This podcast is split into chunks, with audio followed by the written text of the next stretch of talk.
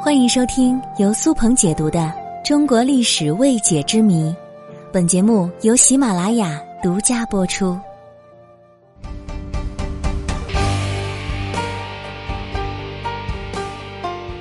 我们常常在武侠剧中看到飞檐走壁的大侠，只要轻轻一点，就可以任意的在水面、屋檐、墙壁上来去自如。《天龙八部》中，段誉在山中习得了凌波微步，练就了一身好轻功。这种来无影去无踪的轻功，让很多人羡慕。那么，历史上究竟有没有轻功呢？又能否真的做到飞檐走壁呢？本集我们就来说说这个话题。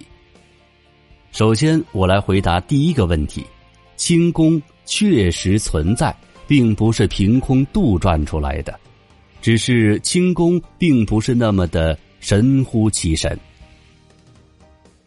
在中国传统武术当中，轻功占有着极其重要的地位。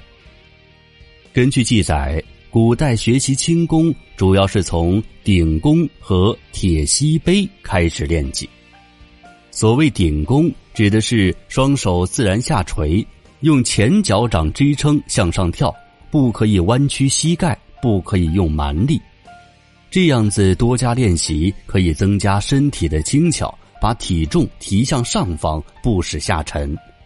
但是哈，人毕竟没有翅膀。并且受到地心引力，所以很难在空中停留片刻的。而铁膝杯则是将铁片绑在衣服上，这有点像我们现在的负重锻炼。简单的来说，就是习武者身上带着几十斤的铁片进行训练。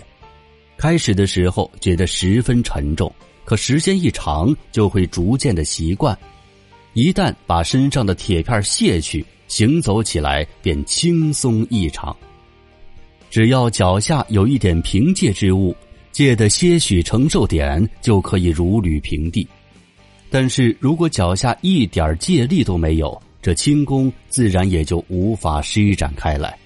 即使是武功练得再高深，也不可能凌空而起。这是有记载的轻功的练习。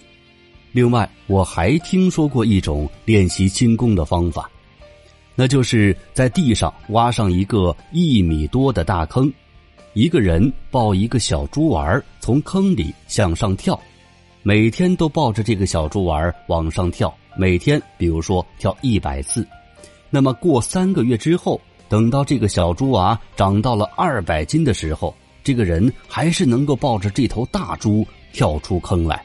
如果把猪放下来，那么轻功就算是练成了。当然，这种练习方法只是民间的流传，我也是道听途说而已。好，我们再来聊聊靠谱的。根据《北史》记载，禅定寺旗幡杆上绳索断了。这个时候，一个叫沈光的人拍杆而上，直至龙头，势必又腾空而下。意思就是说，这个沈光用一个竹竿就能一跃而起，人们所见惊叹其轻功。其实您听到这儿，应该就明白了，这无非就是咱们现在的撑杆跳而已。其实啊，多数的轻功都是如此。不过，就是习武之人凭借着旁人难以发现的辅助，达到了传说中的轻功的效果。你要问轻功现在还有吗？我给出的答案是肯定的。在轻功练习中，有一项训练就是木桩，练习轻功的人要在木桩之间来回弹跳，这种练习方法至今仍在沿用。那就是非常优秀的民间艺术舞狮。舞狮的桩子高度至少两米，桩子之间也比较宽，而舞狮者却能够在木桩上来去自如轻松地跳上跳下。其实从某种程度上来说这也是肯定了轻功的存在。说到这儿您是不是有点失望呢？是不是和您理想中的轻功差别有点大呢？我们不能否认中国武术的博大精深但是任何武术您也不能违背物理定律呀。您说呢？